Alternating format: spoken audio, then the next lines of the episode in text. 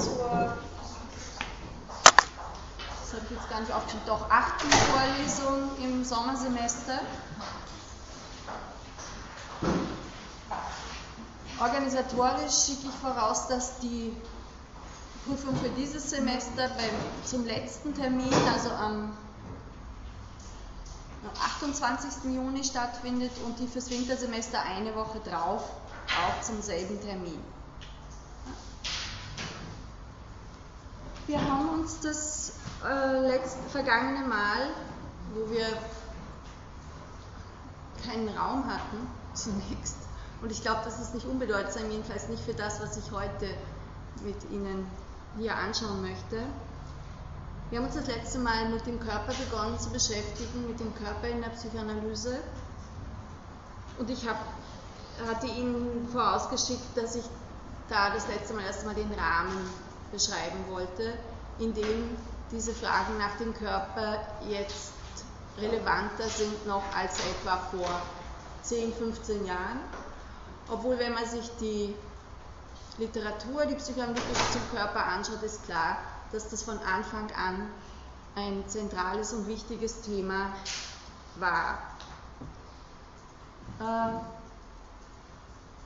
wie bei sämtlichen Begriffen, mit denen die Psychoanalyse arbeitet, ist auch beim Körper zu berücksichtigen, was vor der Psychoanalyse und in anderen Wissenschaften mit dem Ausdruck, mit dem Begriff Körper verbunden worden ist. Und beim Körper ist das jetzt anders als etwa beim Unbewussten eine derart unüberschaubare Sache, dass ich Ihnen hier nur ein paar ganz wenige Stichworte aufgeschrieben habe. Nicht zuletzt auch deswegen, weil ein Kollege mich das letzte Mal noch einmal wegen der Descartes'schen Trennung von Körper und Seele gefragt hat.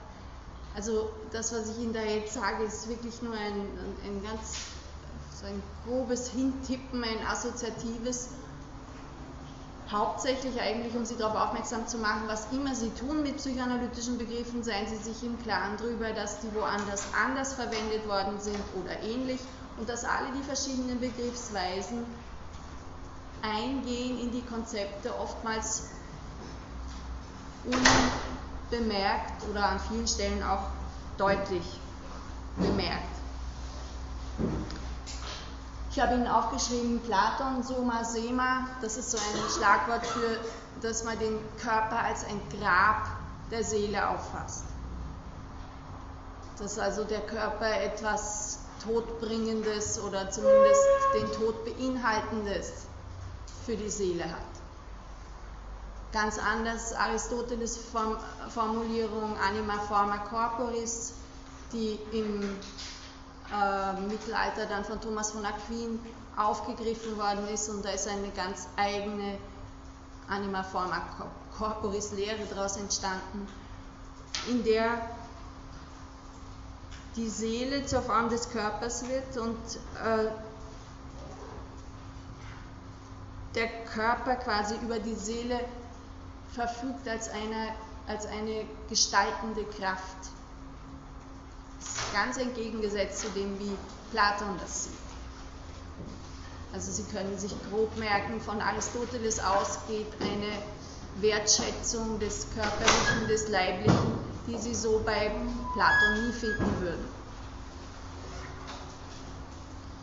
Dann habe ich einen Abstand gelassen. Es müssten viel, viel mehr Abstände noch gelassen werden weil das eben eine, eine Geschichte parallel eigentlich zu einer Geschichte des Subjekts oder des Bewusstseins, der Idee ist, die ähm, sich in 100.000 Ausfädelungen findet und die auch, und ich habe für dieses Jahrhundert, für, für das letzte Jahrhundert nur zwei Autoren hingeschrieben, die gerade auch im 20. Jahrhundert dann nochmal eine ganz große neue Wende genommen hat. Aber zuerst einmal Descartes, das habe ich Ihnen das letzte Mal in der Diskussion kurz angedeutet, da geht es darum, dass man Körper und Seele getrennt auffassen kann und auf die Art und Weise einen technischen, medizinischen Zugriff zum Körper bekommt und argumentieren kann, was der vorher nicht denkbar war. Wenig später Spinoza ist ein Versuch, da eine, eine Trennung, die von Descartes eingeführt worden ist, eigentlich auf gewisse Weise wieder zurückzunehmen. Spinoza denkt den Körper und den Geist praktisch auf einer Ebene und als Attribute einer größeren Substanz, die er mit Gott identifiziert.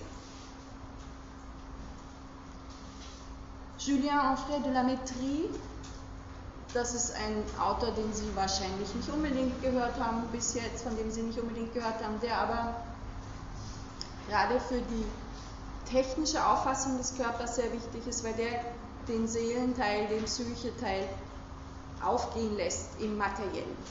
Der Mensch als eine Maschine und als nichts anderes als eine Maschine. Also das Stichwort ist L'homme Machine für Delametrie.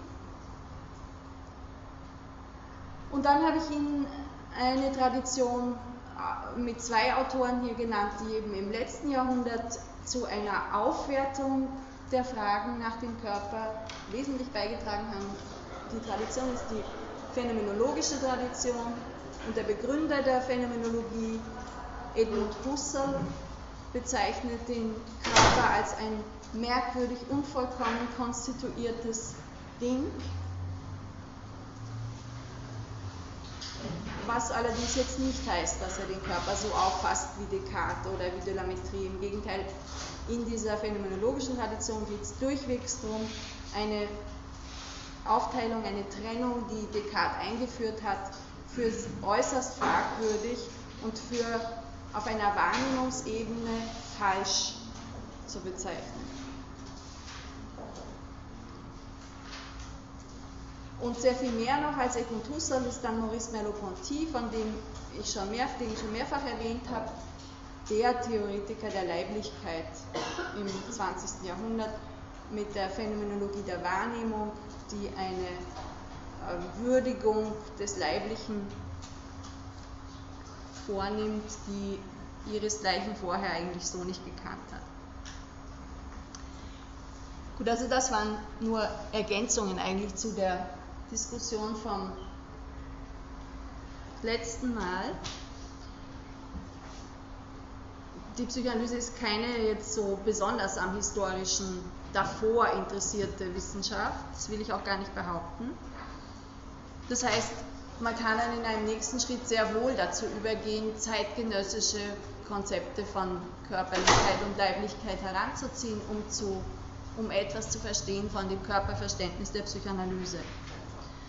Ich hatte Ihnen das letzte Mal schon erwähnt, einen Text von Andreas Cremonini, von dem ich mir offen gestanden mehr erhofft hatte. Also ich kann Ihnen den jetzt nicht sehr empfehlen, zumal er nämlich das, was versprochen ist, dass er einen Überblick über die Körperlichkeit und Leiblichkeit bei Freud gibt, nicht wirklich halten kann. Es ist eine Anthologie über Leiblichkeit, die ganz vor kurzem erst erschienen ist. Ich meine, für einen ersten Überblick, was so die äh, was wesentliche Überlegungen zu Körper und Leib sind im 20. Jahrhundert vor allen Dingen, ist diese Anthologie schon gut geeignet. Aber um jetzt genauer über Freud da was zu erfahren, da kommt man eigentlich nicht so weit.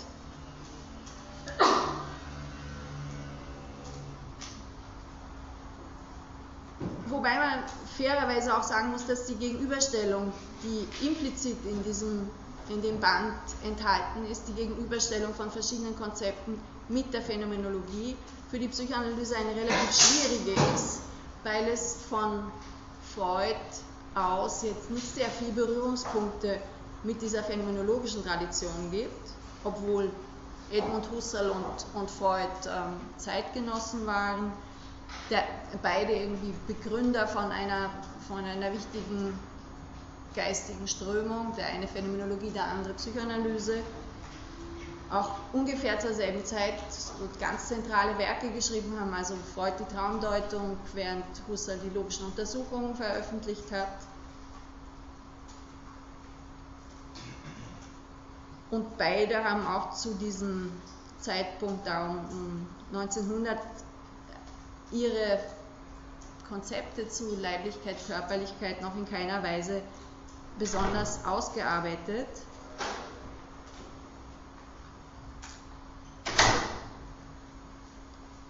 Was es schwierig macht, da am Anfang sie aufeinander zu beziehen, ist, dass ähm, auf der Seite der Phänomenologie eigentlich das Bewusstsein so sehr im Zentrum steht. Und das ist für die Psychoanalyse nicht wirklich interessant, weil da das Unbewusste im Zentrum ist. Und umgekehrt steht die Psychoanalyse für die Phänomenologie und speziell für Husserl für eine Position im sogenannten Psychologismusstreit, die äh, Husserl auf keinen Fall einnehmen wollte. Im Psychologismusstreit geht es darum, ob man äh, die Konstitution des Subjekts, also die, eine, eine philosophische Auffassung von der Entstehung des Subjekts, argumentieren darf mit Hilfe psychologischer Kategorien. Und der Psycholo also Position im Psychologismusstreit ist die, dass man philosophisch das nicht darf, an der Stelle auf psychologische Kategorien zurückgreifen. Die Psychoanalyse ist aber eine Wissenschaft, in der die Psychologie ganz zentral ist.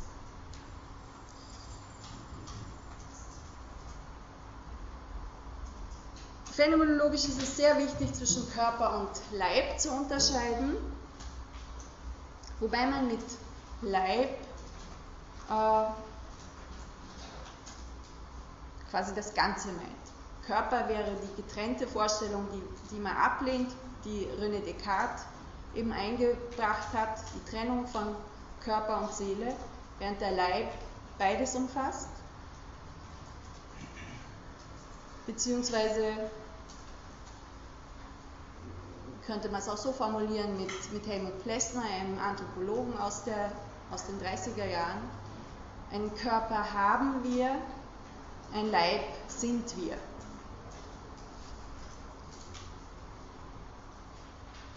Freud verwendet den Ausdruck Leib und Körper ungefähr gleich oft und er macht auch keinen wesentlichen Unterschied zwischen beiden. Das ist eher so, wie das halt idiomatisch in sein Schreiben hineinpasst.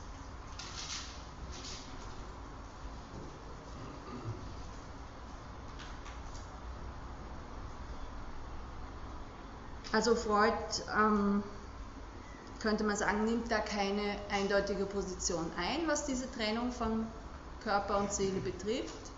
Wobei ich Ihnen das letzte Mal dieses Zitat aus der Psychopathologie des Alltagslebens mit den Kopfschmerzen am Schluss gebracht habe. Wenn Sie sich erinnern, wo Freud sagt, äh, es wäre absurd, Kopfschmerzen auf rein physiologische Vorgänge zurückzuführen, das wäre ähnlich absurd wie ein Diebstahl mitten in der Nacht auf Dunkelheit und Einsamkeit zurückzuführen, weil es eben andere Ursachen gibt, die wichtiger beinahe sind. Beim Diebstahl kommt es darauf an, wer da was weggenommen hat und dass es eben eine Person war, die etwas weggenommen hat.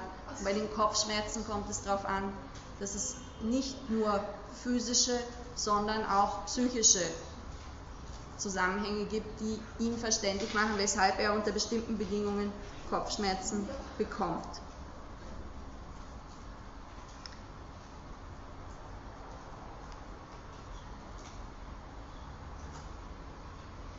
Cremonini fragt sich dann noch, wie sich das Unbewusste zum Leib jetzt im Sinne von Merleau-Ponty verhält. Da gibt es etwas mehr Untersuchungen, wobei eine Schwierigkeit darin besteht, das habe ich schon angedeutet, dass der Leib bei Merleau-Ponty zunächst zumindest sehr stark auch vom Bewusstsein her beschrieben und argumentiert wird. Und wenn Sie sich erinnern an Freuds erste Topik von bewusst, vorbewusst und unbewusst, so ist es nicht ein, da, da finden Sie kein Ich-Bewusstsein, kein Ich, sondern eben nur Zustände, bewusst, vorbewusst, unbewusst oder möglicherweise sogar Orte, wenn Sie so wollen. Und von daher lässt sich das auch wieder schlecht mit dem Konzept einer Leiblichkeit verbinden.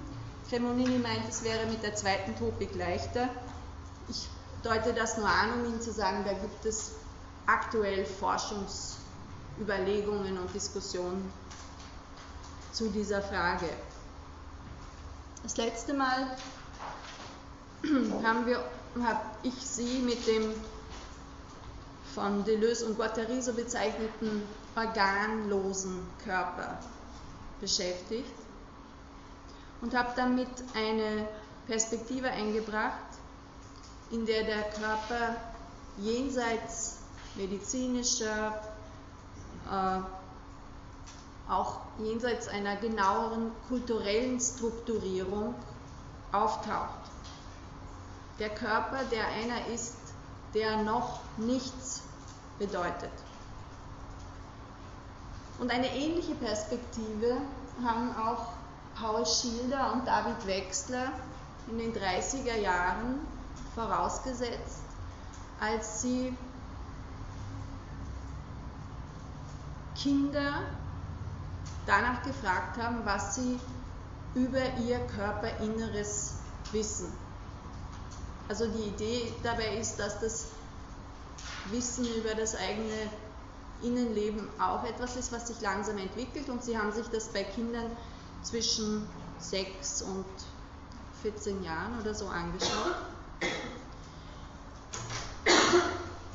Wobei sie schon so beginnen, dass sie sagen, Erwachsene wissen über ihren Körper mit einer gewissen Gewissheit, dass es eine schwere Masse ist. Und unsere Wahrnehmungen beziehen sich sehr viel stärker auf die Körperoberfläche, abgesehen eben von diesem Gewicht des Körpers. Unser Wissen über unsere inneren Organe sei rein intellektuell bestimmt, visuell über Abbildungen, taktil darüber, dass man den eigenen und andere Körper betastet.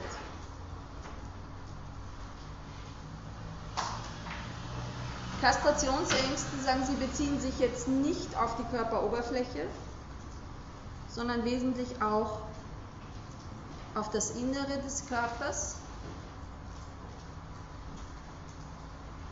Und diese Ängste bestehen auch in einer Zeit, in der das Genitale noch gar nicht ins Zentrum der Aufmerksamkeit gerückt ist, also auf prägenitalen Entwicklungsstufen. Also Schilder und Wechsler äh, erwähnen einen Fall von Schizophrenie, wo die, die Person große Angst hat, noch nicht Verdautes aus ihrem Körper heraus zu verlieren. Und sie deuten das ebenso sehr als eine Vorform einer Kastrationsangst, wie die Angst, ganze Gliedmaßen zu verlieren.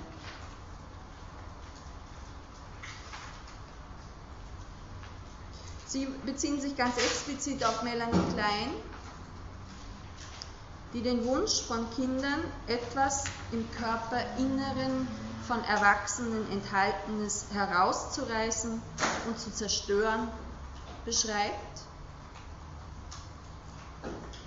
Wenn Sie sich erinnern, das gehört zu den Fantasien, die wir von Susan Isaacs hier auch zum Teil genauer angeschaut haben, mithilfe ihres Textes.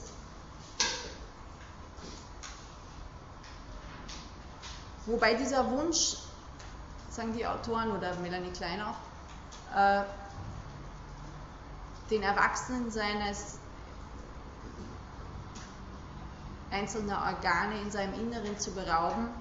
Die Kehrseite davon ist, dass das Kind Angst hat, aus seinem Inneren etwas zu verlieren. Was haben diese Kinder, die äh, Schilder und Wechsler befragt haben, jetzt im Detail geantwortet? Also das ist eine, also heute würde das wahrscheinlich nicht als empirische Studie durchgehen, weil man auch an der Art, wie sie das wiedergeben, sieht, dass sie sehr äh, auf die einzelnen Kinder eingegangen sind, die Fragen jeweils neu gestellt, anders formuliert haben. Aber als, als ähm, eine Sammlung von, von Fantasien und ähm, Bedeutungen, die sich, die erst in ihrem kollektiven Ausmaß dann die, die Gesamtfantasien sozusagen wiedergeben, ist es schon sehr spannend. Ein viereinhalbjähriger Knabe, von dem die Autoren sagen, er wäre verhaltensauffällig gewesen, sagt zunächst einmal, es sind Knochen und Kartoffeln in seinem Körper. Ein vier Jahre altes Kind eines Arztes sagt, der Körper, das Gesicht, Her das Herz und der Magen sind im Inneren. ein sechsjähriges, für die Autoren als jünger, also als fünfjährig einzustufendes Mädchen meint Blut. Und unter der Haut, ja, Blut. Und was noch? Das, was ich esse. Ein Sechsjähriger, durchschnittlich intelligenter, was hast du unter der Haut? Essen. Wie kommt es dorthin? ich esse es. Und, wie kommt, und was ist in deinem Kopf? Mein Gehirn. Und wie kommt das dorthin? Gott hat es gemacht. Was ist in deinem Körper? Essen. Und in deinem Brustkorb? Meine Seele. Die Seele ist in der Brust und das Essen ist im Magen. Und was ist unter deiner Haut? Blut und Knochen.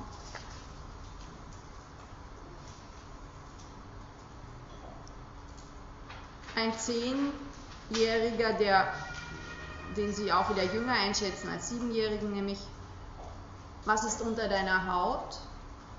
Ich. In deiner Brust Röhren und im Bauch Innereien. Ein siebenjähriger Bub, der sehr viel im Krankenhaus war, gibt ganz korrekte Antworten. Deine Achtjährige meint auf die Frage, was in uns ist, das, was wir essen. Im Brustkorb, das weiß ich nicht. Im Kopf, unsere Gehirne. Unter der Haut, Knochen. Ab ungefähr elf Jahren gaben die Kinder korrekte, das heißt für Erwachsene nachvollziehbare Antworten. Die Antworten reflektieren, so schreiben die Autoren, naturgemäß eine Menge von Haltungen, die sie bei älteren Verwandten, Freunden oder Bekannten kennengelernt haben. Von allen Körperteilen scheint das Reden über den Kopf am wenigsten schwierig zu sein. Er ist exponiert und zählt als Teil des Gesichts. Auch Herz und Lunge werden adressiert, obwohl das Wissen der Kinder über diese Organe sehr abhängig davon ist, ob ihre Aufmerksamkeit durch irgendetwas auf diese Organe gelenkt worden ist. Die typische Antwort von kleineren Kindern nach dem Inneren des Körpers war, dass er vor kurzem Gegessenes enthalte. Die Nahrungsaufnahme ist offensichtlich so besetzt, dass das Kind aus Erfahrung weiß, dass da nun etwas drin ist im Körper. Es wird der Brustkorb als mit Milch oder Brot angefüllt angenommen, auch mit Fleisch. Und das nächste ist jetzt einigermaßen wichtig für, für viele, viele Überlegungen. Ich habe es am Anfang schon gesagt, Schilder und Wechsler betonen, dass Erwachsene den Körper als eine dichte Masse annehmen, während Kinder der Auffassung sind, dass ihr Körper eine hohlförmige Struktur ist.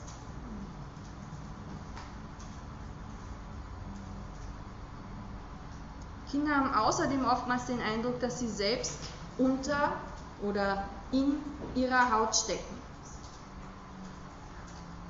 Und obwohl sich unsere Erfahrungen vor allem auf die Oberfläche unseres Körpers beziehen, wird diese Oberfläche von Kindern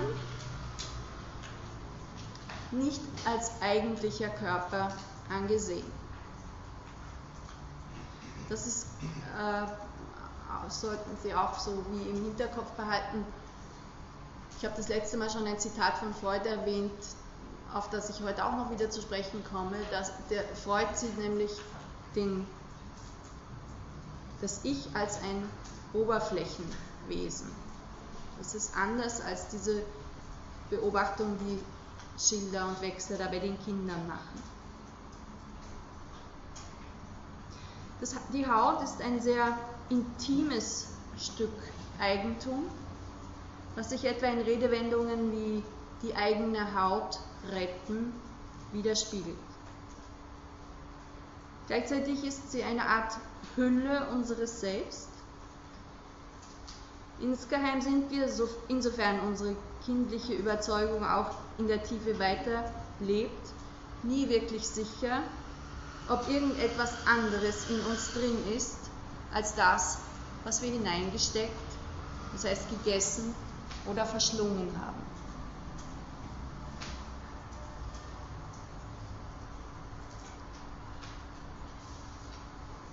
Im Anschluss an Wechsler und Schilder sind jetzt zwei Momente, die ich weiter verfolgen möchte. Das eine ist eben die Haut und das andere ist diese Frage nach der hohlförmigen oder dichten Struktur des Körpers.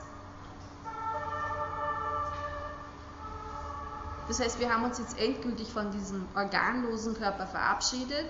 Das ist jetzt alles schon ein Körper, der gewisse Bedeutungen trägt.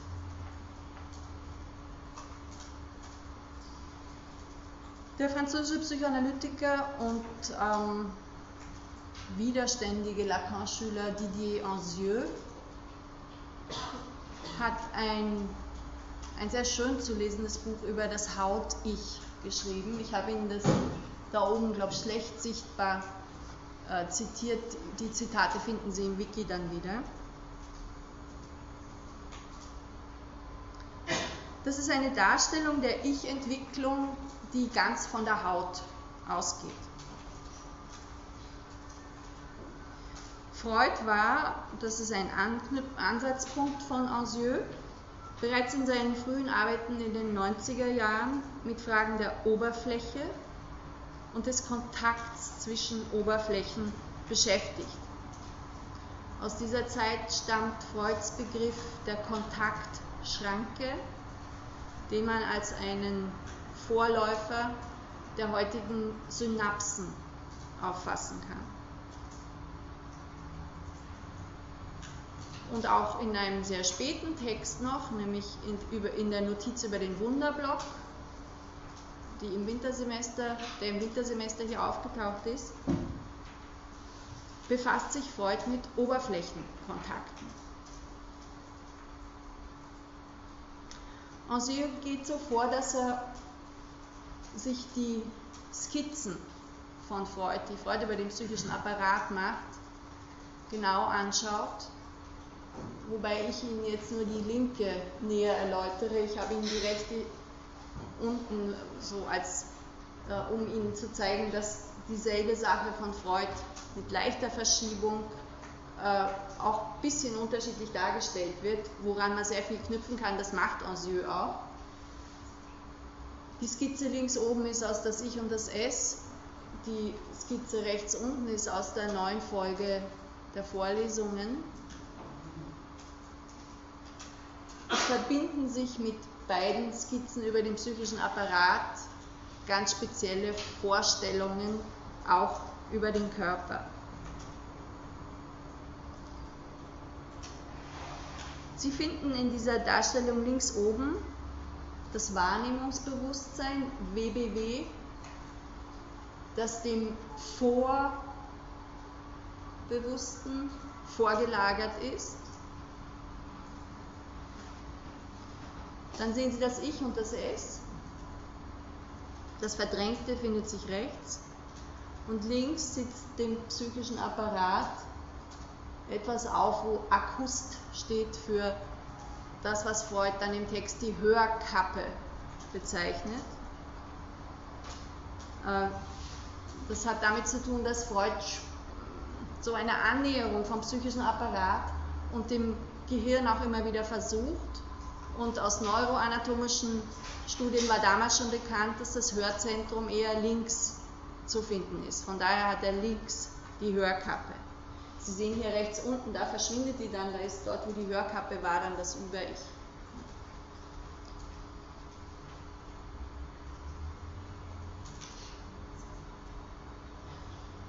Freud nennt das Bewusstsein im Text die Oberfläche des psychischen Apparats und das Ich bezeichnet er als eine Hülle. Ausgangspunkt der psychischen Entwicklung zu dem Zeitpunkt, das ist schon zweite Topik, ist das S. Und ich zitiere Ihnen das jetzt genau, was da links unter, dem, unter der Grafik steht, aus das Ich und das S. Ein Individuum ist nun für uns ein psychisches Es, unerkannt und unbewusst. Diesem sitzt das Ich oberflächlich auf, aus dem W-System als Kern entwickelt. Streben wir nach grafischer Darstellung, so werden wir hinzufügen, das Ich umhüllt das S, und zwar nicht ganz, sondern nur insofern das System W dessen Oberfläche bildet. Also etwa so, wie die Keimscheibe dem Ei aufsetzt.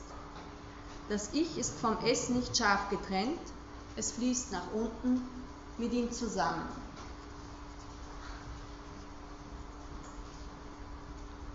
Die Entwicklung des Ichs verdankt sich dem Körper. Das ist jetzt hier rechts oben die, das Zitat, auf die Entstehung des Ichs und seiner Absonderung vom S scheint noch ein anderes Moment als der Einfluss des Systems W hingewirkt zu haben. Der eigene Körper und vor allem die Oberfläche desselben ist ein Ort, von dem gleichzeitig äußere und innere Wahrnehmungen ausgehen können. Er wird wie ein anderes Objekt gesehen, er gibt aber dem Getast, dem Tasten, zweierlei Empfindungen, von denen die eine einer inneren Wahrnehmung gleichkommen kann.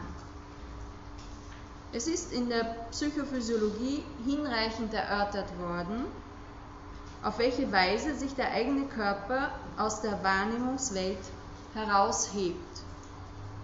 Auch der Schmerz scheint dabei eine Rolle zu spielen und die Art, wie man bei schmerzhaften Erkrankungen eine neue Kenntnis seiner Organe erwirbt, ist vielleicht vorbildlich für die Art, wie man überhaupt zu einer Vorstellung des eigenen Körpers kommt.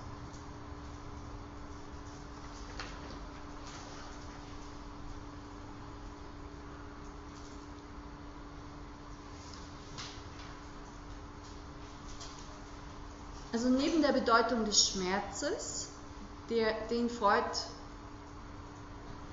an der Stelle würde ich sagen eher von innen kommend denkt, sind gleichzeitig die Empfindungen, die von außen auf den Körper kommen, an den Organismus herantreten, wesentlich für die Gestaltung der eigenen Körperwahrnehmung.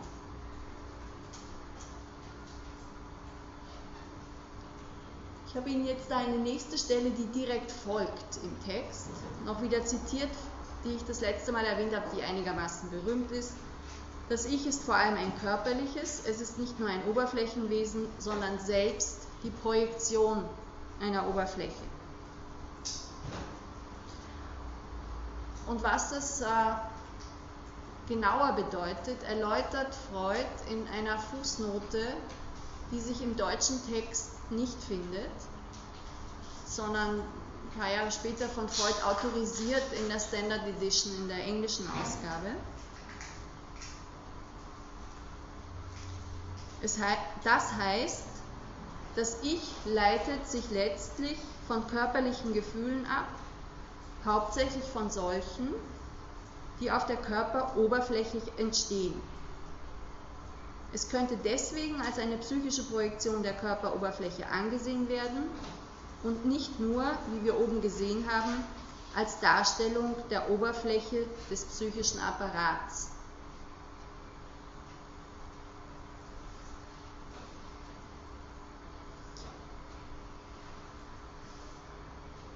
Also Sie haben auf der einen Seite die Bedeutung des Schmerzes, die Freud hier hereingebracht hat. Der Schmerz, der dem Körper eine eigene Form gibt. Und diese ganze Schmerzsache ist aber eine, eine ganz andere Linie als die, die Sie über das Spiegelstadium, über die Theorie des Spiegelstadiums von Lacan schon kennengelernt haben. Das ist auch noch wieder eine andere als die, die Wechsler und Schilder ihren Befragungen der Kinder zugrunde legen.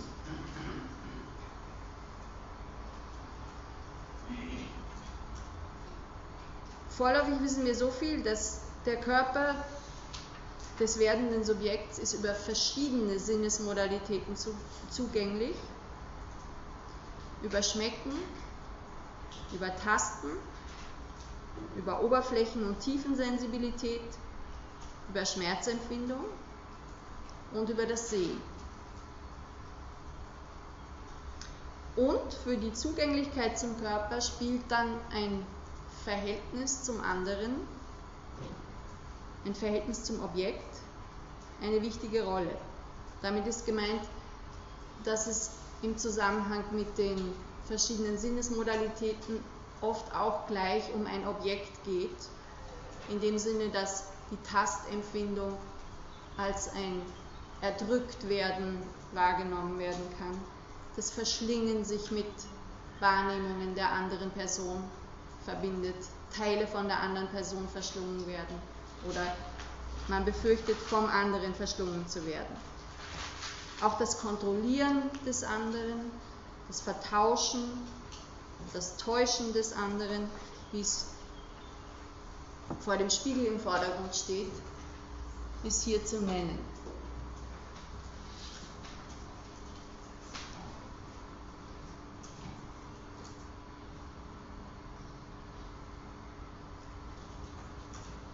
Auch der nächste Satz, in das Ich und das Es, den ich Ihnen jetzt aus irgendeinem Grund hier nicht zitiert habe. Ich glaube, der ist. Nein, der ist da nicht. Sie finden den dann im Wiki. Ist für die Auffassung des, für die psychoanalytische Auffassung des Körpers von großer Bedeutung. Ich zitiere Freud, wenn man eine anatomische Analogie für dasselbe sucht, kann man es am ehesten mit dem Gehirnmännchen der Anatomen identifizieren, das in der Hirnrinde auf dem Kopf steht, die Fersen nach oben streckt, nach hinten schaut und, wie bekannt, links die Sprachzone trägt. Damit erläutert Freud jetzt das, was er mit der Projektion auch im Sinn hat. Es handelt sich um eine Projektion des gesamten Körpers auf die Gehirnoberfläche.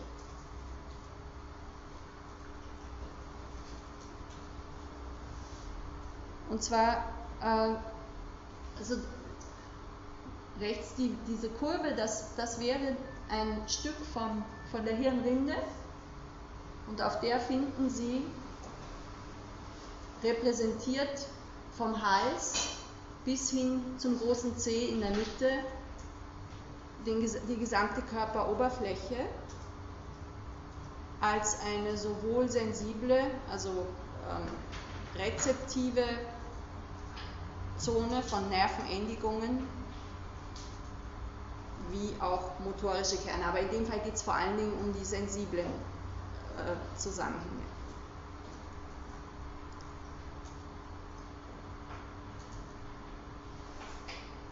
Also Sie haben da ein man könnte sagen, doppeltes Projektionsverhältnis. Es wird von der Haut, die selber eine Fläche ist, auf die projiziert wird, etwas auf die Gehirnoberfläche Oberfläche projiziert. Und wenn man das, was sich auf der Gehirnoberfläche darstellt, zu einem Wesen zusammensetzt, dann würde dieses Wesen so ausschauen. Deswegen Homunculus, ein Menschlein, weil die Finger etwa in einem viel höheren Ausmaß repräsentiert sind auf der Gehirnrinde als die Zehen. Ja, weil wir im Bereich von, von Bauch, Oberschenkel, Brust äh, sehr viel weniger sensible Fähigkeiten haben, weil das auch auf, im, im Bereich vom Gehirn sich da nicht so viel findet.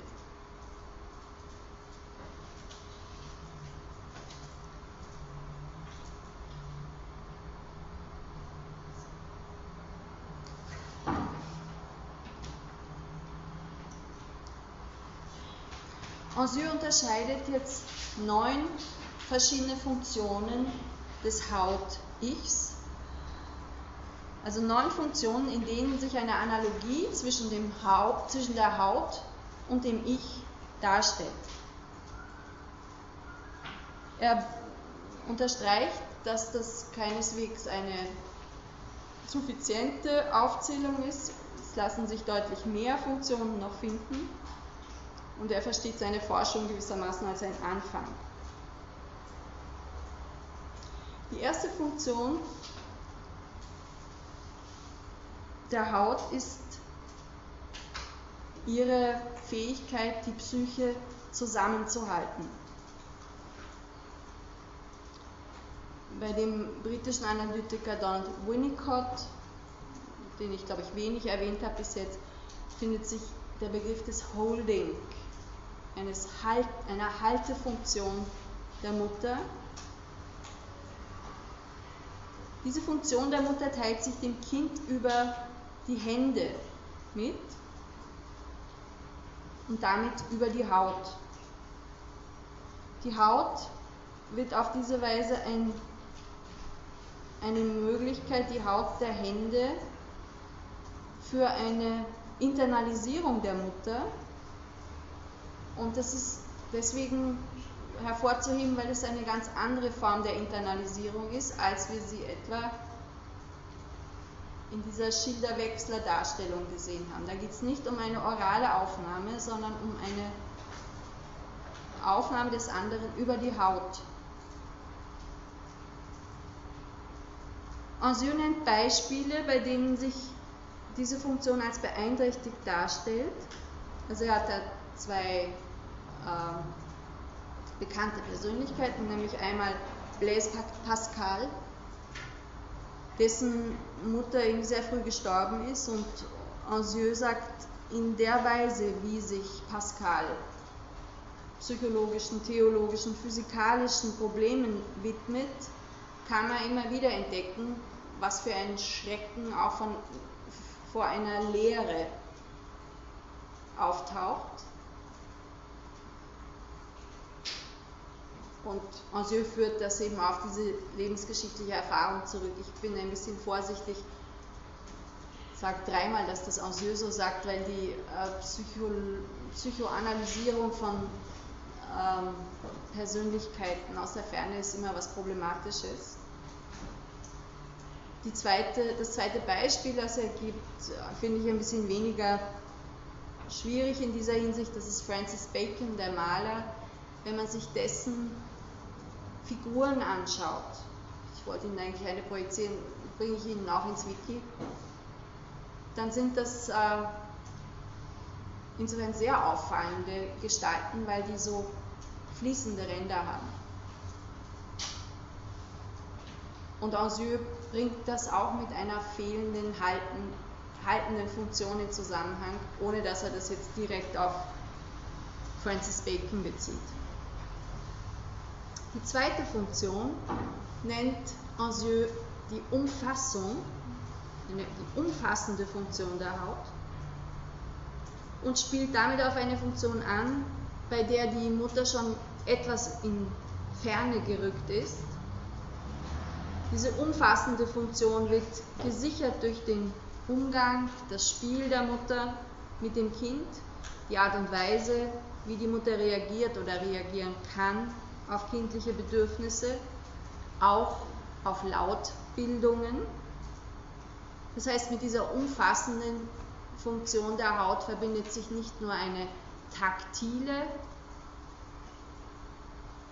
Laut, eine taktile Hauthülle, sondern auch eine auditive Hülle, eine Lauthülle, eine Umfassung des Kindes über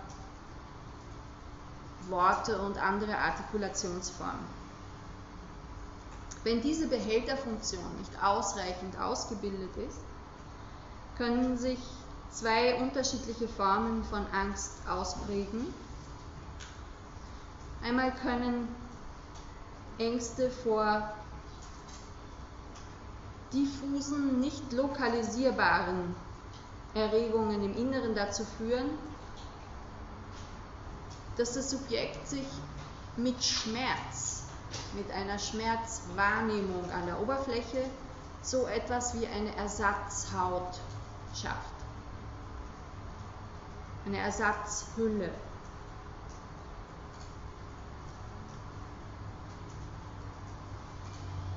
Eine zweite Möglichkeit im Umgang mit solchen Ängsten besteht darin, sie jetzt nicht als Anlass für eine Ersatzbildung zu nehmen, sondern auf psychischer Ebene zu reagieren im Sinne von einer deutlichen Einschränkung der Selbstbehauptungsfähigkeit oder jeglicher aggressiver Äußerung anderen gegenüber. Da äh, bezeichnet Anzieux die Haut dann als eine Art Hautsieb. Durchlöchert kann sie nicht den nötigen Halt bieten, was sich unter anderem auch in, in der Art zu sprechen und zu denken ausdrücken kann. Es können Gedanken nicht gehalten, behalten werden und eine Angst im Inneren entleert zu werden dominiert.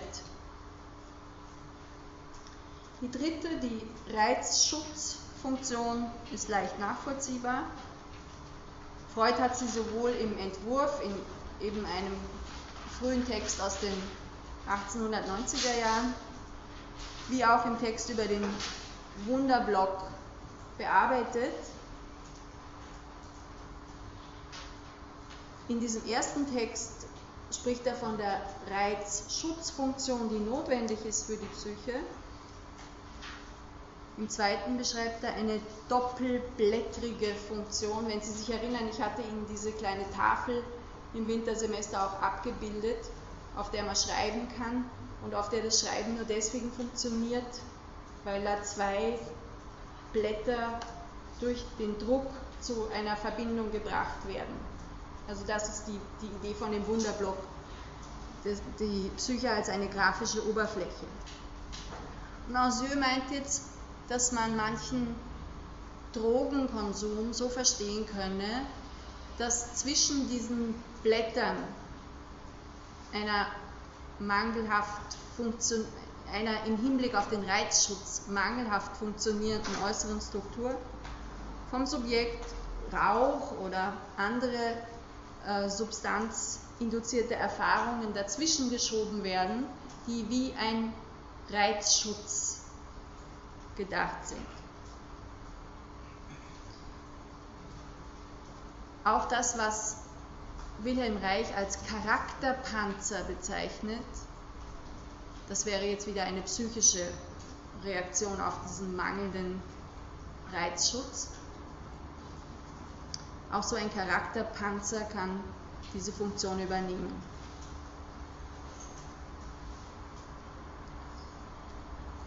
Die Individuation, die vierte Funktion, Sie kennen die aus dem Wintersemester aus einem Text von Margaret Mahler.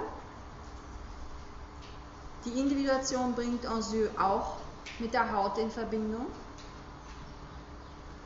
Die Haut stellt eine Grenze dar zwischen dem Subjekt und dem anderen.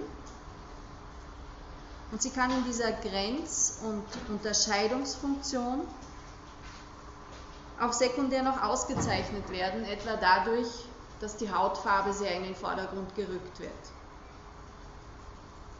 Also dass die Hautfarbe als Unterscheidungs-, als Individuationsmerkmal verwendet wird.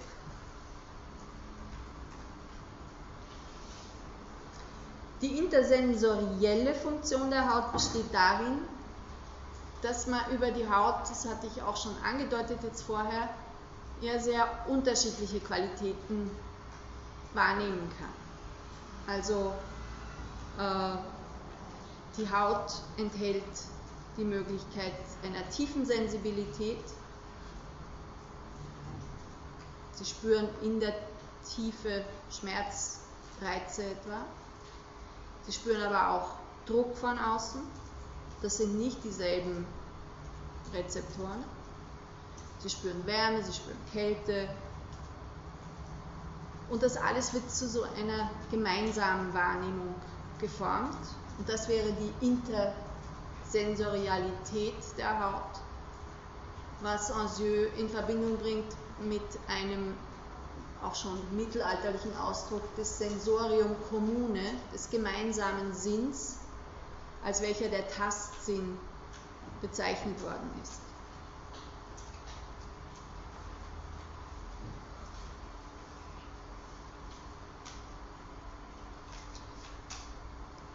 Sechstens, die Haut des Babys wird, wie das gesamte Kind, im Regelfall von der Mutter sexuell besetzt. Und diese Besetzung ist Basis einer sexuellen Erregungsmöglichkeit im späteren Entwicklungsverlauf. Damit diese Funktion erfüllt werden kann, ist eine intakte Hülle etwa im Sinne der Umfassung, die, also zwei aber nicht nur das, sondern die vorher bestehenden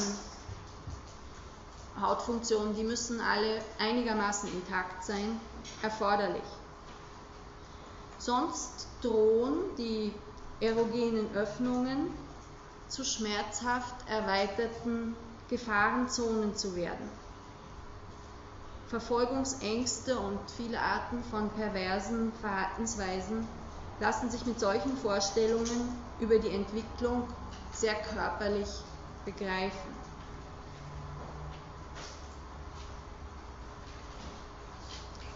Das siebente, die libidinöse Aufladung. Es geht jetzt nicht nur darum, die Haut sexuell erregbar zu machen, sondern mit libidinöser Aufladung ist eine Funktion, die die Psyche betrifft, gemeint.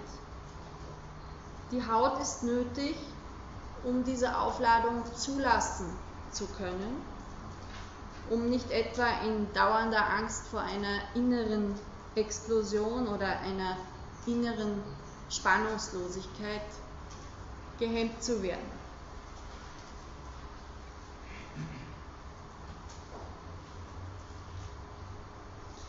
Die äußere Welt, und da bin ich jetzt bei der achten Funktion, tritt an das Subjekt mit ganz konkreten, aber auch mit symbolischen Informationen heran. Das heißt, die Haut bildet eine erste Einschreibfläche, über die sich der andere einträgt sozusagen. Ich zitiere hier Anzieux. Biologisch ein erstes Abbild erscheint auf der Haut. Sozial die Zugehörigkeit eines Individuums zu einer sozialen Gruppe zeigt sich an Schnitten, Hautritzungen und deren Doublett, den Kleidern. Das Haupt-Ich ist das originäre Pergament, das wie ein Palimpsest die durchgestrichenen, weggekratzten und dann überschriebenen Entwürfe einer ursprünglich präverbalen Schrift als Hautspuren konserviert. Mir kommt vor, dass ein Beispiel diese Woche hier zumindest erwähnt werden sollte von dem Schüler, der in einer Kärntnerschule aufgrund seiner Frisur, Irokesenschnitt, einen Verweis mit Androhung des Schulausschlusses erhalten hat. Zumindest, also das habe ich so den Medien entnommen, man kann, kann mich da täuschen, aber wenn wir das jetzt mal nehmen, dass das die Tatsache wäre, dann ist vor diesem Hintergrund von Lancieux klar, worum es geht, die Zugehörigkeit zu einer sozialen Gruppe, die sich qua Erkennungsmerkmal auf Basis von Ähnlichkeit darstellt. Auf der Haut und an den Haaren kommt beides zusammen. Das Ich in dem Ausmaß, wie es als Haut-Ich mit einer Geschichte, die von 1 bis 7 reicht, ausgebildet ist, und der andere, der sich als Konformitäts- oder Nonkonformitätsregel, als Verbot, als Gesetz, wenn Sie so wollen, einzuschreiben versucht. Meine Idee war, dass der Affekt, der sich da öffentlich irgendwie mit verbindet, etwas zu tun haben könnte mit der Körpernähe von den Haaren. Also ich stelle mir vor, wenn in einer Schule verboten wird, Springerstiefel zu tragen, also eine Doublette von dem Haut-Ich, dann wäre wahrscheinlich das mediale Interesse schon deutlich geringer. Aber die Aufgeladenheit der Haut bzw. der Aktionen, denen sie unterliegt, hat wohl auch damit zu tun, dass die Kastration als ein konkreter Einschnitt ein Ereignis ist, das sich auch auf der Haut abspielen würde. Also man könnte eine andere Dimension dieses Streites darin sehen, dass da stellvertretend eine Art Kampf um eine Kastrationsdrohung auch geführt wird.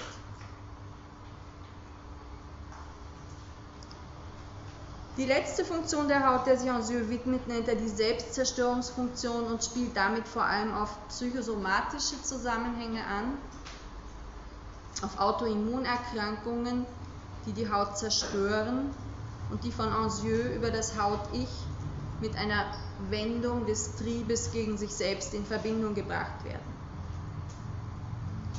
Anjou nennt dann noch eine Reihe von anderen Funktionen, also Speicherfunktion, äh, wo, wo er meint, die Haut braucht man eben, um Gedächtnisinhalte zu behalten, was ja an einer Stelle da auch schon in Frage gestanden ist, wenn die Haut ein Sieb bildet, dann ist die Merkfähigkeit beeinträchtigt. Eine generative Funktion der Haut, die er mit Nägeln und Haaren in Verbindung bringt und mit Abwehrmechanismen, das führt aber nicht näher aus auch eine Ausscheidungsfunktion der Haut für Duftstoffe und Schweiß. Das ist sicher eine ganz, ganz zentrale Geschichte auch. Aber auch dazu macht er jetzt nicht ähm, keine detaillierten Angaben.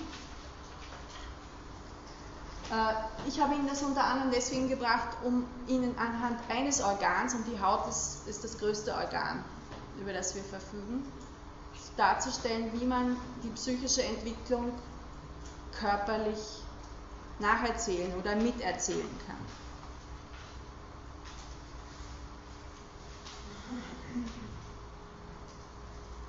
Wir sind aber mit diesen Entwicklungsschritten eben jetzt in einen Bereich gelangt, wo es schon wesentlich um die soziale Prägung des Körpers geht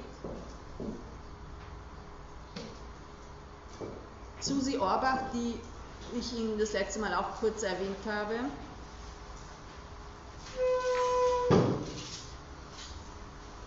kommt auf die Rolle der Kunst zu sprechen, die uns kulturelle Körperbilder vermittelt. Also man kann ja nicht davon ausgehen, dass unsere Vorstellung, soweit sie sozial geprägt ist von unserem Körper, dieselbe ist wie etwa vor ja, ich würde sagen schon vor 30 Jahren nicht. Und schon gar nicht zu Freudzeiten. Und Modifikationen davon, abgesehen davon, dass man das natürlich in Texten und in allen möglichen anderen Produ Produktionen auch sehen kann, äh, lassen sich an Kunstwerken ablesen. Orbach erwähnt Orlan links unten, die sich seit Jahrzehnten durch plastisch-chirurgische Eingriffe ihr Gesicht umgestalten lässt und auf diese Weise auf eine Plastizität des Körpers aufmerksam macht, die heute eine weit größere Rolle als noch vor wenigen Jahrzehnten spielt. Aber erwähnt auch Mark Quinn, der einerseits mit Körpermaterialien wie Stuhl und Blut arbeitet und andererseits die Veränderbarkeit und Wandlungsfähigkeit des Körpers in den Vordergrund rückt. Skulpturen wie die hier abgebildete erinnern an den Thalidomid-Skandal, an die äh, teratogene, also embryonenschädigende Substanz, die Ende der 50er Jahre durch Einnahme während der Schwangerschaft zu einer schweren Schädigung von Föten geführt hat, wo dann Amelin, Mikromelin, also fehlende Arme und Beine oder nur teilweise vorhandene Arme und Beine die Folge waren. Etwas, was sich in einem viel höheren Ausmaß, als einem so im Durchschnitt bewusst ist, auch in das kulturelle Gedächtnis eingeschrieben hat.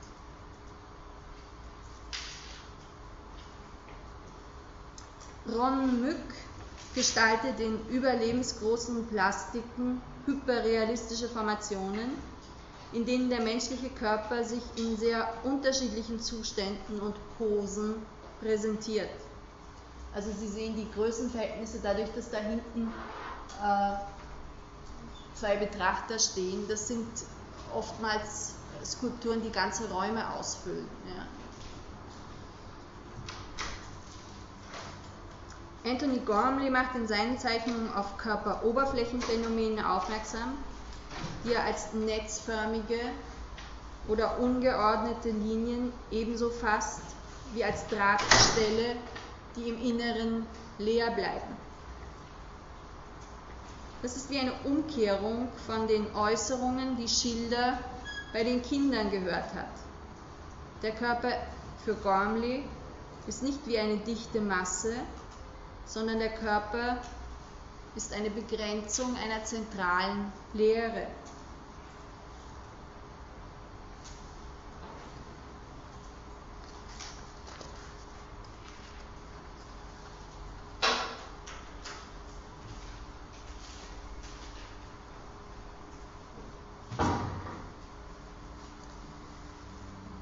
Diese Körper machen noch auf etwas anderes aufmerksam, wovon ich vorhin schon gesprochen habe, nämlich die Bedeutung der Hohlform bzw. des Festkörpers.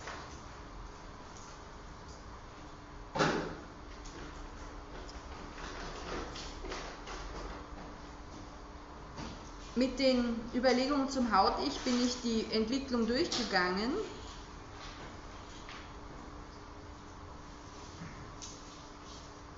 und bis zu einer Phase der Einschreibung gekommen, in der der Körper durch symbolische Zusammenhänge strukturiert wird, beziehungsweise als Symbol eingesetzt wird. Solche Symbolisierungszusammenhänge sind in der Psychoanalyse von Anfang an ein zentraler Fokus des Verstehens von Subjekten und von Symptomen und ein Organ, das geradezu prädestiniert zu sein scheint für körperliche Symbolisierungsleistungen, ist der Phallus. Bertram Levine, ein US-amerikanischer Psychoanalytiker der ersten Generation, hat dazu 1933 einen sehr einprägsamen Text verfasst, nämlich The Body as Phallus. Er geht aus von Freuds Beobachtung, dass der Phallus im Traum den Körper des Träumers repräsentieren kann. Mit Hilfe von Abrahams Entwicklungsschema, das wir hier auch schon mehrfach hatten, versucht Levin sich klarzumachen, wie eine solche Symbolisierungsleistung im Detail verstanden werden kann. Von Abraham kommt der Gedanke, dass ein Körperteil oral aufgenommen wird und in der Folge eine Identifizierung des gesamten eigenen Körpers mit diesem oral aufgenommenen Körperteil stattfindet. In Krankengeschichten, aber nicht nur in Krankengeschichten, sondern auch auf Bildern wie auf diesem Holzschnitt von Franz Masarel zeigt sich, wie diese Identifizierung mit dem Phallus auch Umdeutungen anderer Körperpartien nach sich zieht. Levin liest dieses Bild von Masarel als eine solche Umdeutung, nämlich so, dass der Mund zur Öffnung einer Harnröhre umgedeutet wird. Also, dass die, äh, die Flüssigkeit, die da über die brennenden Häuser geschüttet wird, eigentlich Urin symbolisiert. Urin oder ein Ejakulat.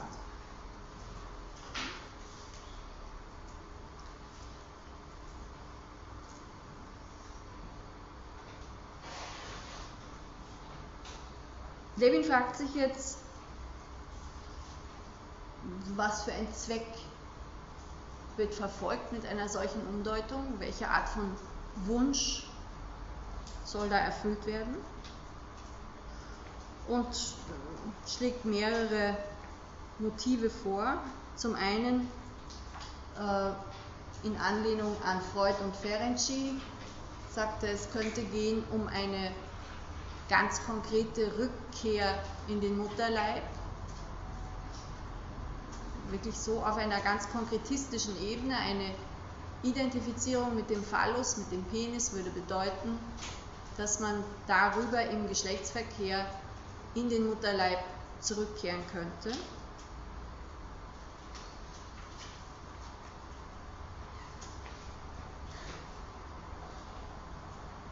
Abhängig vom Kontext ist aber die Verwandlung in einen Phallus auch als Wunsch, verschlungen zu werden, begreifbar. Das wieder im Zusammenhang mit Fantasien über eine Vagina dentata, also eine zähnetragende Scheide. Levin weist schließlich darauf hin, dass zu bestimmen ist, wie das Verhältnis von Penis bzw. Phallus und dem Körper im Detail ausschaut. Also wer träumt genau von wessen Phallus oder Penis. Und er hat dann vier verschiedene Möglichkeiten. Also es kann sich um eine Ersetzung des eigenen Körpers durch den eigenen Phallus handeln oder um die Ersetzung des eigenen Körpers durch einen fremden Phallus oder um die Ersetzung eines fremden Körpers durch den eigenen Phallus oder die Ersetzung eines fremden Körpers durch einen fremden Phallus. Und was irgendwie ganz spannend ist, was ich Ihnen aber hier jetzt nicht weiter ausführen werde, ist, dass er anhand dieser Verhältnisse eine Typologie von äh, psychischen Strukturen ausarbeitet. Also dass das bei dass Neurotiker da anders träumen als etwa Patienten mit einer Psychose.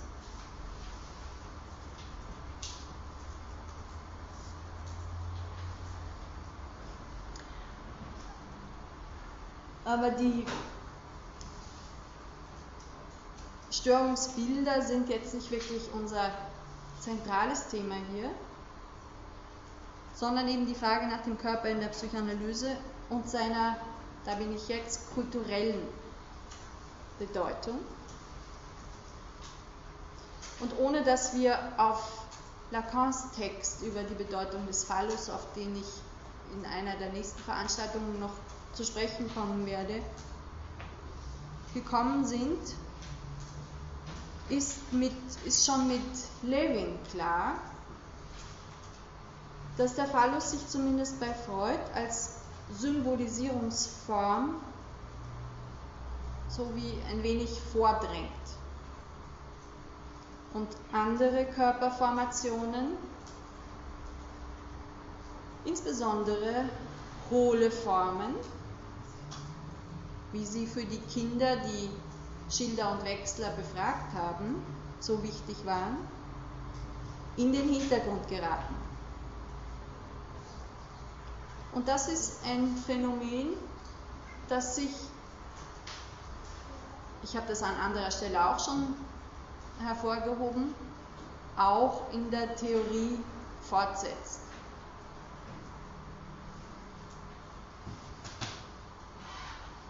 Was ich damit meine, möchte ich Ihnen anhand von einzelnen Filmsequenzen aus einem schon über zehn Jahre alten Film von Thomas Finterberg kurz zeigen.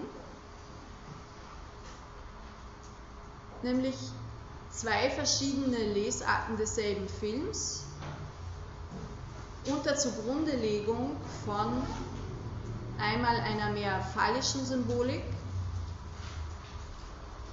und dann einer weniger phallischen.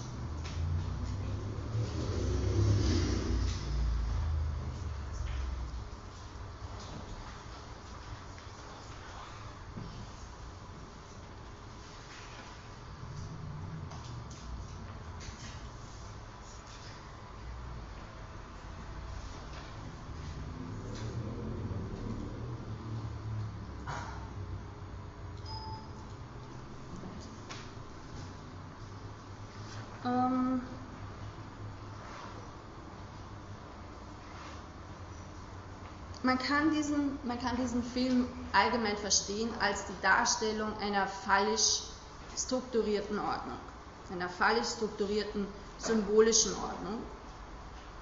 Wobei symbolische Ordnung jetzt hier nicht beschränkt ist auf eine rein sprachliche Ordnung, sondern eine eher weiter gefasste Ordnung. Und der Film, könnte man sagen, konfrontiert mit einer dieser symbolischen Ordnung immanenten Tendenz zur Verleugnung und Pervertierung genau der Ordnungsmuster, die sie ausmachen. Und der Plot erzählt vom Zusammenbruch der Verleugnung.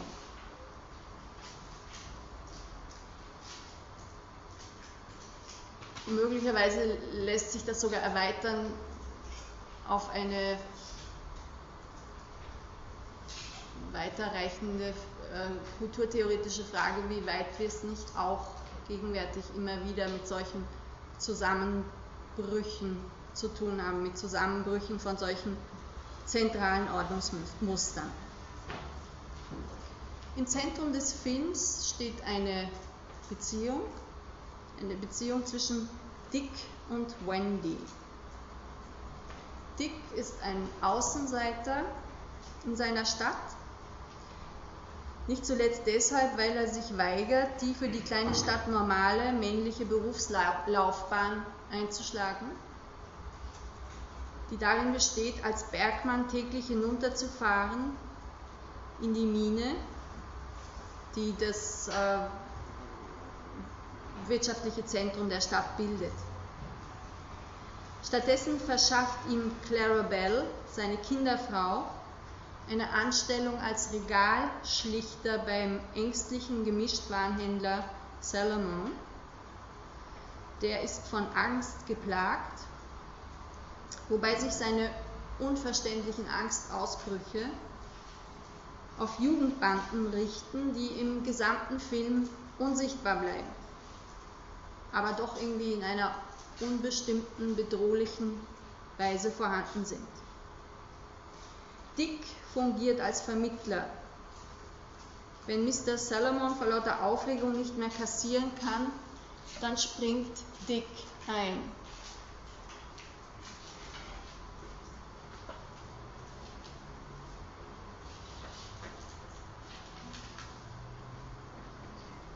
Mr. Solomon owned a supermarket. He always looked very worried. He was always very afraid of armed robbery. He spoke often of the gangs, but I'd never seen them.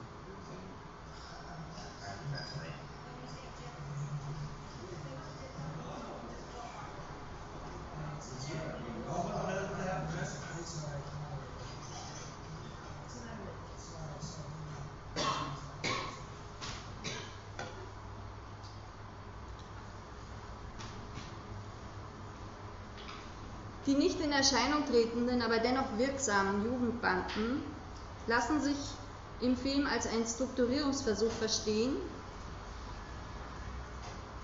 um eine Begegnung mit dem, was bei Lacan das Reale heißt, zu vermeiden. Das Reale als der Ort der Angst. Angst deshalb, weil es unfassbar und unstrukturiert ist.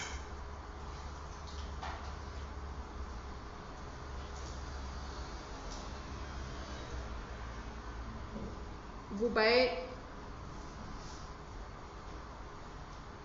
die, äh, also die, die unstrukturierte Angst dadurch fassbar wird, dass sie in Kastrationsangst überführt wird.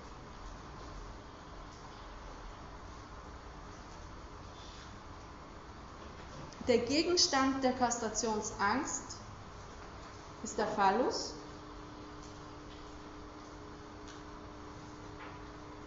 Und der kann bei Freud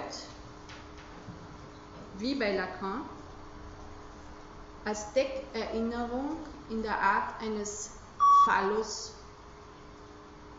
funktionieren. Nein, nicht in der Art eines Phallus, sondern in der Art eines Fetisch.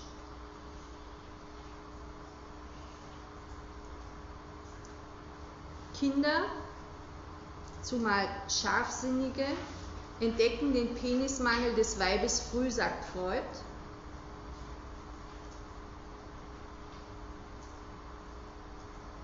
Sie wollen es nicht wissen und nehmen an, dass die Frau doch einen Phallus hätte.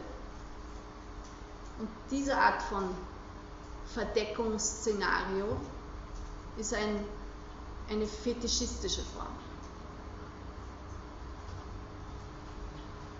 Dick gewinnt seine Sicherheit durch Wendy.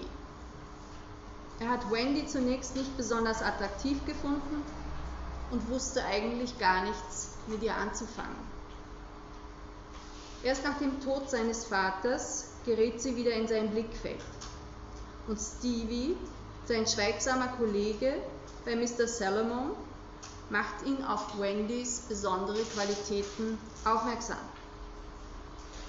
Dick erzählt, während ich aufräumte, fiel mir diese Spielzeugpistole wieder in die Hände. Und das war es. Wendy. Das war der Punkt, wo alles begann. Stevie fragt Dick, du hast doch gesagt, du bist ein Pazifist. Vielleicht habe ich das gesagt, aber es ist nur eine alte Spielzeugpistole. Es ist kein Spielzeug, sagt Stevie.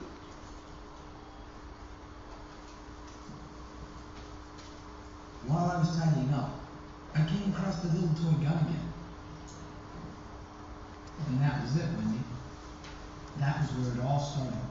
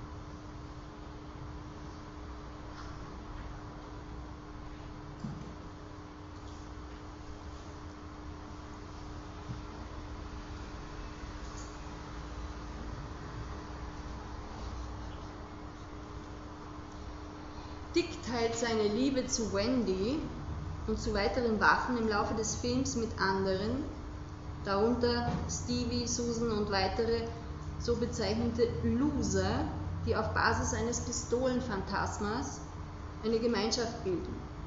Sie nennen sich die Dandys. Der Besitz einer Waffe, das Wissen, diese Waffe in der eigenen Hose mit sich zu tragen, gestattet es dem Dandy, selbstbewusst, das heißt nach außen weitgehend angstfrei aufzutreten, den Gemischtwarenhändler Mr. Salomon und die alte Dame Clara Bell in ihren jeweiligen Krisen zu stützen, den Tod von Susans Mutter ohne sichtliche Trauer zu übergehen.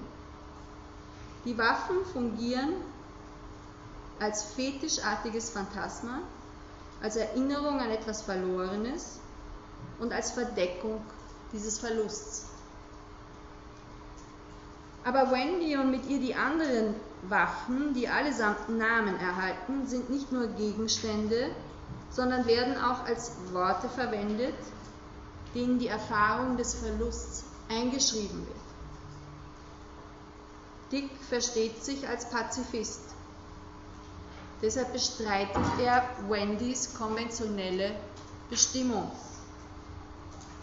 Wendy wird unsichtbar in der Hose getragen oder in einem unterirdischen Raum versteckt und darf nicht zum Töten verwendet werden. Ja, es darf nicht einmal gesagt werden, dass Wendy zum Töten eingesetzt werden könnte. Diese, Strate diese Strategie legt Dick in einer kleinen Rede über die Grundsätze der Gemeinschaft dar. Ich zitiere die Regeln. Die wichtigste für einen Dandy lautet, den Partner niemals herzuzeigen, was immer ist. Wir tragen sie als moralische Unterstützung. Das ist das Wichtigste. Sie können getragen, aber niemals drohend erhoben werden. Das wäre das Schlechteste von allen. Niemand von uns so spricht Dick als Erzähler dann weiter, bezweifelte diese wichtigste Sache. Sie war der Grund, warum unsere Partner nur im Schutz der Dunkelheit der alten Mine verwendet und niemals dem vollen Licht ausgesetzt und dabei aufgeweckt werden konnten. Denn wenn sie einmal aufgeweckt sind, kann niemand mehr sie vor ihrer wahren Natur bewahren, dem Töten. Es war streng verboten, auch nur das Wort zu verwenden, sodass wir stattdessen von Lieben sprachen. Und Lieben durfte es niemals geben, denn das wäre das Ende von allem.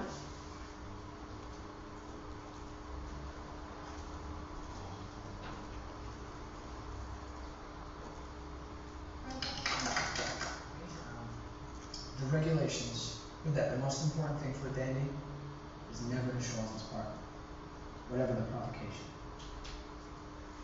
You carry them as moral supports. And that's the most important thing. They may be carried, but never brandished. That would be the worst of all. Not one of us were in doubt about the most important thing of all. The reason why our partners could only be fired in the darkness of the old mine and could never be exposed to full light and thereby woken up.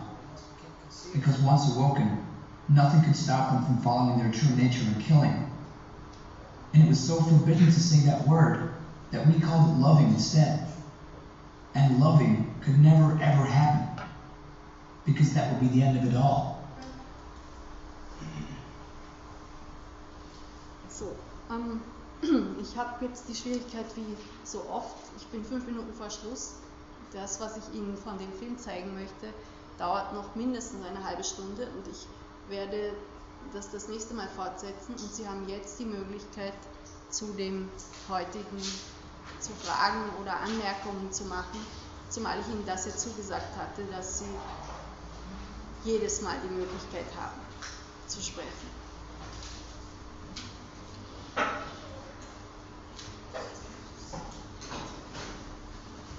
Bitte. Können Sie bitte nochmal die libidinöse Aufladung? Die libidinöse Aufladung von, äh, wie sie Anzieux darstellt, da geht es darum, dass es nicht nur, äh, dass es nicht genügt, wenn die Haut über Berührung von außen sexuell besetzt worden ist, sondern dass auch die Haut eine, eine Art Grenze nach außen für die Psyche bilden muss, damit die Psyche libidinös aufgeladen werden kann, damit mit der Psyche dasselbe passieren kann wie mit der Haut. Und das bedeutet, dass die Haut eine Art von Dichte haben muss, phantasmatisch, sodass die, die ähm, Erregungen, die für ein Kind ja oft sehr heftig sind, nicht als bedrohliche Explosionen auftauchen, sondern dass das Kind selber den Eindruck hat, es kann es halten. Okay?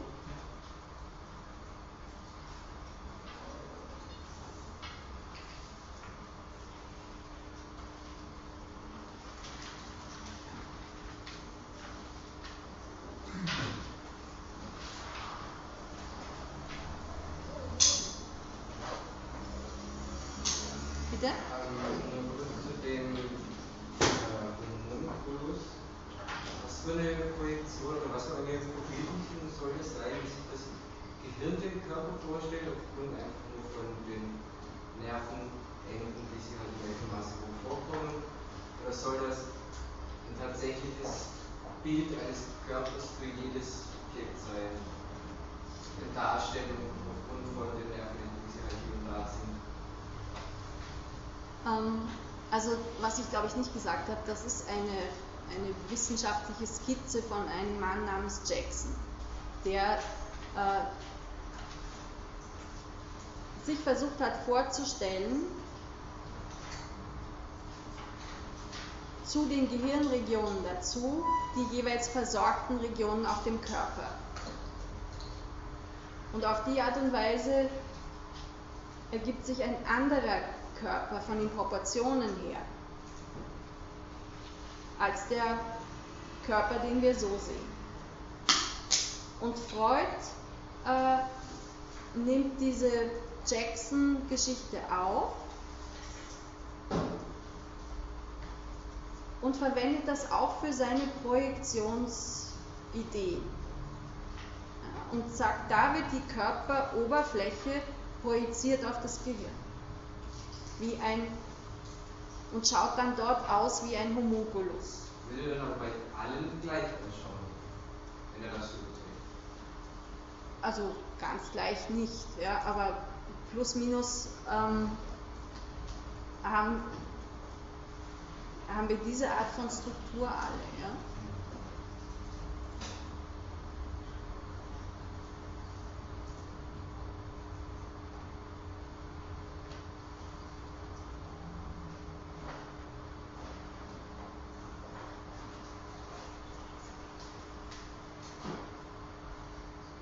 Gut, wenn es keine weiteren Fragen gibt, dann danke ich für Ihre Aufmerksamkeit und wünsche Ihnen einen angenehmen Abend.